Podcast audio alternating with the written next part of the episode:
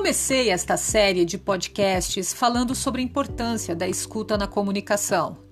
E nesse segundo episódio vou continuar com esse assunto, que é um dos mais importantes da área e também da vida. Escutar o outro não é uma tarefa tão simples, principalmente nos dias atuais, em que a surdez domina nossa cultura por conta do excesso de informação, por conta da individualização da falsa sensação de popularidade que as redes sociais proporcionam, criando pessoas supostamente poderosas que sabem de tudo. Aliás, vivemos numa era extremamente egóica, de culto à beleza, à felicidade extrema. Esses são apenas alguns dos exemplos que tornam uma pessoa surda para o outro. E não falo de audição porque ouvir todos nós ouvimos. Mas escutar é algo mais elaborado, depende de uma educação para a escuta, de uma cultura. E aí você me pergunta: por que é tão difícil? Porque precisamos sair de nós, precisamos também nos despir diante do outro, nos colocar no lugar dele, sem objeções, se abrir para o desconhecido sem julgamentos. E tudo isso exige muito de nós. Olhar nos olhos do outro, esperar o momento para falar, essas coisas causam ansiedade e ansiedade causa angústia, e nem todo mundo tolera angústia ou está preparado para ela. Numa sociedade em que demonstrar felicidade é uma obrigação, suportar a angústia de escutar o outro não é uma tarefa fácil.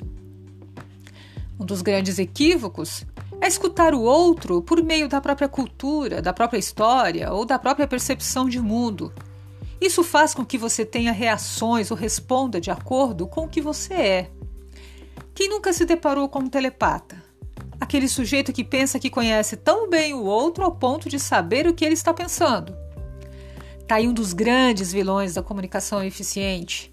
Ler pensamentos é impossível, e ter consciência disso, aliás, já melhora e muito a forma de resolver tensões. Você também certamente já se deparou com a seguinte situação: se preparou para uma reunião, anotou todos os pontos importantes, expôs cada um deles, respondeu todas as objeções e depois de um tempo, às vezes até dias, passou a ter a sensação que faltou algo, que deveria ter respondido de forma diferente. Mesmo se preparando, você sentiu uma espécie de fracasso. A conversa foi boa, produtiva, mas ficou um resíduo. Quem também nunca se deparou com aquela pessoa que não para de falar, que não deixa ninguém falar? Pois bem, resíduo na comunicação também causa angústia, ansiedade. E sabendo disso, inconscientemente a pessoa tenta livrar-se desses sentimentos, achando que falando muito não ficará resíduo. Só que não consegue. Então ela volta a ter o mesmo comportamento.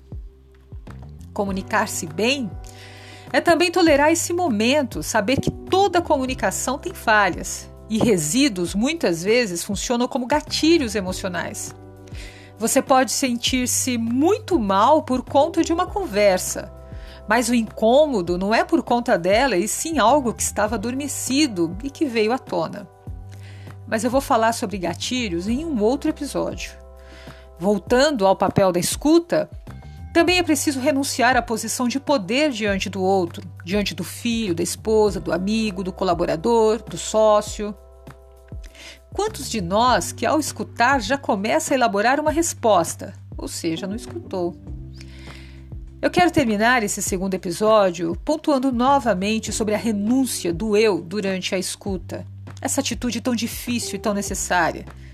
Se você tem passado por problemas de comunicação na sua casa, no seu trabalho, com seus amigos, se essa comunicação tem se tornado violenta, impaciente, pouco funcional e produtiva, que tal trabalhar o autoconhecimento, buscar em você algum vestígio de surdez? Muito obrigada pela sua companhia e até um próximo encontro.